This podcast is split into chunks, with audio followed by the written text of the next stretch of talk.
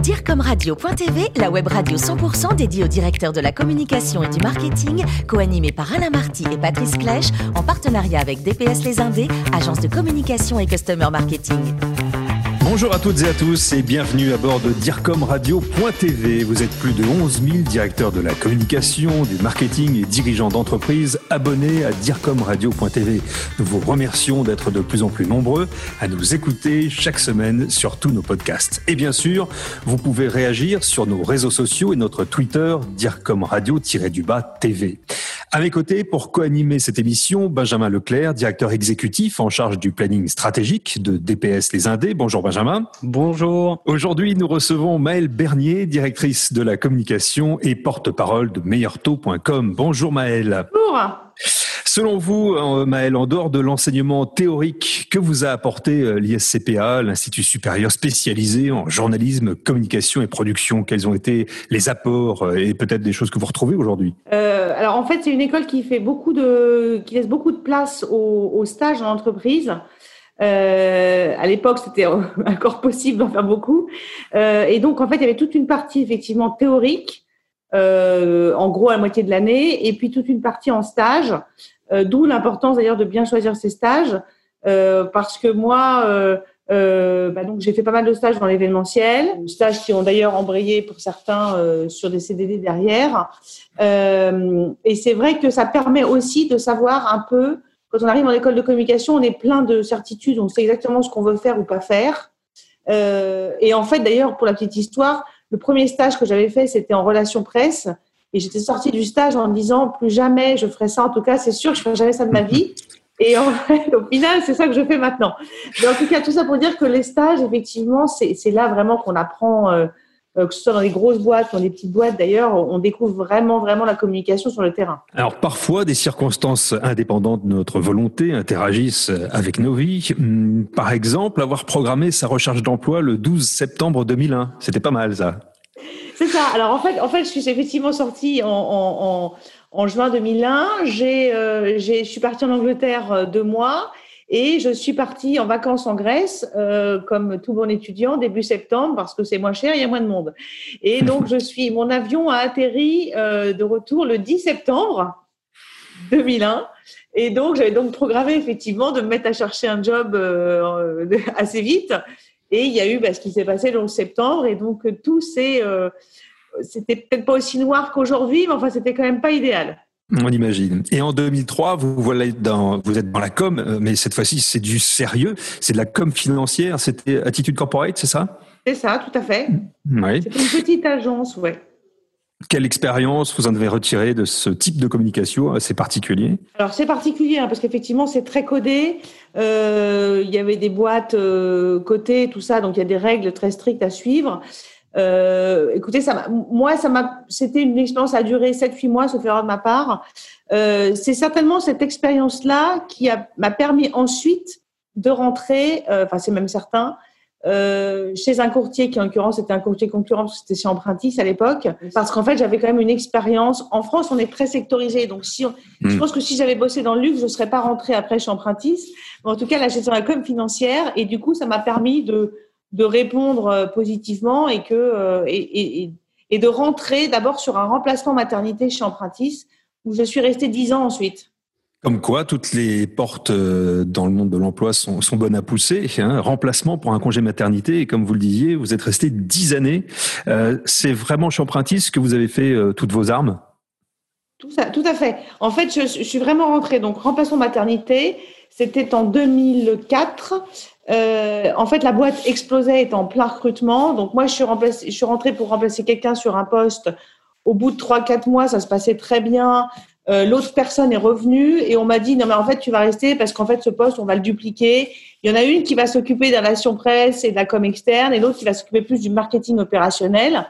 Et ce qui tombait très bien, c'est pareil, c'est des hasards de la vie, c'est que l'autre détestait absolument les relations presse et moi je m'étais totalement éclatée en le faisant chez eux et du coup bah ça, c'est vraiment tout à matcher. Après c'est comme vous dites, c'est des hasards de la vie, c'est des rencontres, c'est c'est c'est une, une offre à laquelle vous répondez un jour et puis euh, vous savez pas pourquoi, bah, votre CV il arrive en haut et puis euh, et puis après une rencontre avec les fondateurs aussi de cette boîte euh, où euh, on, voilà, on a bien matché et on a, moi, j'ai vraiment beaucoup appris à leur côté. Et puis vous êtes chassé par le concurrent direct d'Empruntis, meilleurtaux.com. Vous entrez au même poste que celui que vous veniez de quitter, directrice de la communication et porte-parole.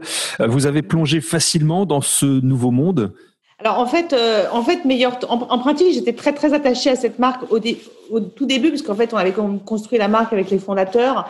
Et puis après, il y avait des changements d'actionnaires. Donc, euh, le, on va dire que le, le, le, nouveau mode me plaisait un peu moins. Donc, c'est vrai que quand Meilleur Taux est venu me chercher par un biais un peu euh, cabinet de recrutement, j'ai été assez séduite parce que Meilleur Taux était pour le coup en pleine restructuration, en pleine repartait avec quasiment un challenge entrepreneurial, hein, puisque c'est une boîte qui n'allait pas très bien et qui était vraiment en train de redémarrer. Et du coup, en fait, j'ai retrouvé, en arrivant chez Meilleur Taux euh, en 2014, j'ai retrouvé en fait un petit peu ce côté un peu start-up, euh, un peu tout est possible, euh, euh, aux côtés d'Hervé qui était, le, qui était le président de l'époque, enfin qui est venu me chercher et qui euh, et qui a, on, vraiment on reconstruisait, on reconstruisait la boîte, on reconstruisait la marque. Donc il y avait un gros challenge. Et c'est vrai que même si c'était le même poste, euh, c'était pas tout à fait la même chose puisque encore une fois, on était plus dans une construction et en plus une diversification des métiers. Et vous, vous aviez l'impression de redémarrer quasiment à zéro, l'esprit start-up euh, malgré tout. C'est ça. Alors en fait, c'est ça. C'est ça qui m'a séduit, c'est qu'on était vraiment dans l'esprit start-up, ce qui n'était plus le cas tellement chez Empruntis à la fin. Euh, et puis, euh, et puis quand même une prise de risque, parce que même si c'est le même job, euh, quand vous êtes chez un concurrent, depuis dix ans, vous êtes plutôt assez tranquille. Euh, là, on était sur une vraiment sur un des gros challenges avec voilà poussé par une startup avec un management vraiment très héroïste et moi c'est ce que c'est ce que j'aime donc donc ça m'a beaucoup plu. D'ailleurs, j'y suis maintenant depuis bientôt sept ans. Bravo. Benjamin? Oui, alors tout à fait. C'est vrai que ce qui est, extrêmement intéressant, c'est de, de voir la façon dont vous avez, euh, on va dire, euh, perduré dans le dans l'univers de euh, des, des, solutions financières. Est-ce que vous pouvez nous, nous expliquer un peu ce que vous mettez en place en fait en termes de, de stratégie de relation client pour pour entretenir en fait le, le les, les clients dans cette dans cette vision du du bien investir malgré les, les conditions dans lesquelles on se trouve en ce moment? Alors, Meilleur Taux, on est, on est aujourd'hui une, une, véritable marketplace de services financiers, c'est-à-dire qu'on répond à toutes les problématiques argent des clients. Alors, évidemment, tout le monde nous connaît beaucoup et fortement pour le crédit immobilier, mais aujourd'hui, on fait beaucoup d'autres choses. On fait du placement, on fait de l'assurance, on fait du crédit à la conso. Euh, j'en oublie certainement, euh, mais on fait de l'assurance IRD, on fait plein de choses. Donc euh, l'idée effectivement, c'est de créer une communauté de clients, c'est que les gens qui viennent nous voir pour un crédit immobilier, ils vont pas revenir tout de suite, forcément, parce qu'un crédit immobilier c'est quelque chose de assez long terme. donc on, on entretient bah, par évidemment des newsletters, de plus en plus par des vidéos et des lives, parce que je pense qu'on a vraiment plus qu'aujourd'hui, plus que jamais besoin de humain. En fait, c'était, on n'a jamais été aussi éloignés les uns des autres parce qu'on n'a quasiment plus le droit de se rencontrer. Et en même temps, il faut parler aux gens. Euh, par exemple, moi demain, euh, euh, je vais faire un, je, je, je, refais un Facebook Live où on parle aux gens de manière assez simple des problématiques argent, de ce qui va se passer pour le crédit. avec, en gros, tous les gens qui nous écoutent peuvent peuvent peuvent s'inscrire, poser des questions. c'est extrêmement important d'humaniser en fait la relation qui est totalement à distance surtout en ce moment, euh, et d'incarner les marques. Moi, je, je, pense que les marques ont besoin d'être incarnées. Alors, vous allez me dire, c'est mon job, puisque c'est moi qui incarne la marque, euh, sur, en tout cas auprès des médias et auprès du grand public, mais euh, il faut vraiment humaniser et c'est très, très important de le faire. Et on, donc, on multiplie euh, tout ce qui est vidéo, chat, euh, évidemment les réseaux sociaux. Euh, moi, j'interagis directement. Hein, C'est-à-dire que quand, quand les gens communiquent sur Twitter ou, ou sur meilleur taux euh, euh, sur Facebook, c'est moi qui réponds derrière. Enfin donc ça évidemment ils savent peut-être pas, mais euh, on est deux à répondre, mais principalement sur les problématiques argent, c'est moi qui réponds. D'accord. Et euh, j'ai découvert en fait que vous que vous sortiez pour la, la quatrième année consécutive en fait les, les résultats de votre étude euh, ou louer. Euh, donc par rapport à ce que vous nous expliquez justement sur l'incarnation, quelle place en fait vous accordez au, au contenu de marque dans, la, dans votre dans votre stratégie? C'est extrêmement important. C'est-à-dire qu'en fait, euh, pour il faut produire des contenus qui soient faciles quand même à comprendre pour les pour les gens qui nous écoutent parce que nous on est dedans, mais c'est c'est pas forcément le cas de tout le monde. Euh, donc, il faut des messages euh, quali, euh, mais, mais, expliqués pédagogiquement. Donc, effectivement, on a, on a la chance d'avoir, euh, euh, comme on a une grosse base de données, on a un moyen de, de on a des datas très, très, très, très élevées, très importantes. Et du coup, on peut analyser le comportement des clients. sur l'étude dont vous parlez, acheter ou louer, on a un algorithme unique qui nous permet de, tenir compte des loyers, des taxes foncières, des, charges de copro, et on rentre des données et en fait, on fait des classifications de villes et on fait ça depuis, euh, je crois que c'est vous avez 4 ans, mais je pense que c'est 5. Mais bon, c'est un détail. Mais euh, effectivement, c'est une étude qu'on. Aujourd'hui, on est les seuls à avoir les datas pour le faire. D'accord. Et l'algorithme. On parle beaucoup d'intelligence artificielle, mais en fait, c'est quelque chose qu'on a développé il y a 4-5 ans maintenant. Alors c'est sûr que ça, ça fait le lien avec euh, avec ma dernière question sur euh, l'innovation nécessaire en fait pour euh, pour rester la référence sur le marché. Je sais que vous, ça vous tient à cœur et ça tient à cœur aussi à, à Meilleur Taux. Est-ce que vous pouvez nous expliquer ce que vous mettez en place en fait en termes d'innovation pour pouvoir porter en fait cette cette volonté et souhait que que vous avez envers vos clients et potentiellement vos prospects? Je vais vous donner un exemple très très très concret. Euh, on, on, a on a lancé euh, l'énergie. On est aussi comparateur en, en, tout ce qui est fournisseur d'énergie depuis peu, depuis quelques mois. Et là, on, on lance là euh, cette semaine euh, un, un, une appli, un, site qui s'appelle Be Easy by Meilleur Taux et qui vous permet en un clic, c'est-à-dire que vous photographiez euh, votre euh, votre facture d'électricité. Alors EDF, déjà si vous êtes chez EDF, déjà vous savez déjà que vous pouvez faire des économies. A priori, c'est ça. Euh, et en fait, en, vous photographiez de chez vous, là, vous êtes chez vous, votre facture EDF. Vous la, on la, on, vous l'envoyez donc sur cette appli et nous derrière, on travaille avec l'algorithme et on vous dit, bah voilà, vous, vous allez pouvoir passer chez un tel, vous allez économiser tant par an, vous avez intérêt à le faire heure pleine, heure creuse. Euh, et ça, c'est typiquement une innovation. C'est un outil qu'on a développé nous-mêmes euh, en interne. Et ça fait partie aussi de la problématique de répondre à euh, problématique argent, mais économie. Il y a une vraie, il y a une vraie, euh, au-delà de, de qu'on connaît le meilleur taux du crédit, il y a une vraie volonté de, militants pour l'argent des Français. C'est-à-dire qu'en fait, c'est, il y a beaucoup de postes de dépenses qui sont absolument pas du tout géré par les Français. On a tous une espèce de, de, de de, de hantise, de la paperasse et de la phobie administrative.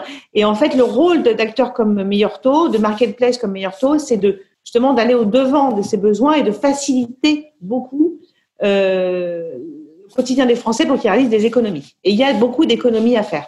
Maëlle, vous avez un cheval de bataille qui pourrait paraître désuet à l'heure des réseaux sociaux, c'est l'orthographe. Vous nous expliquez ah euh, pourquoi?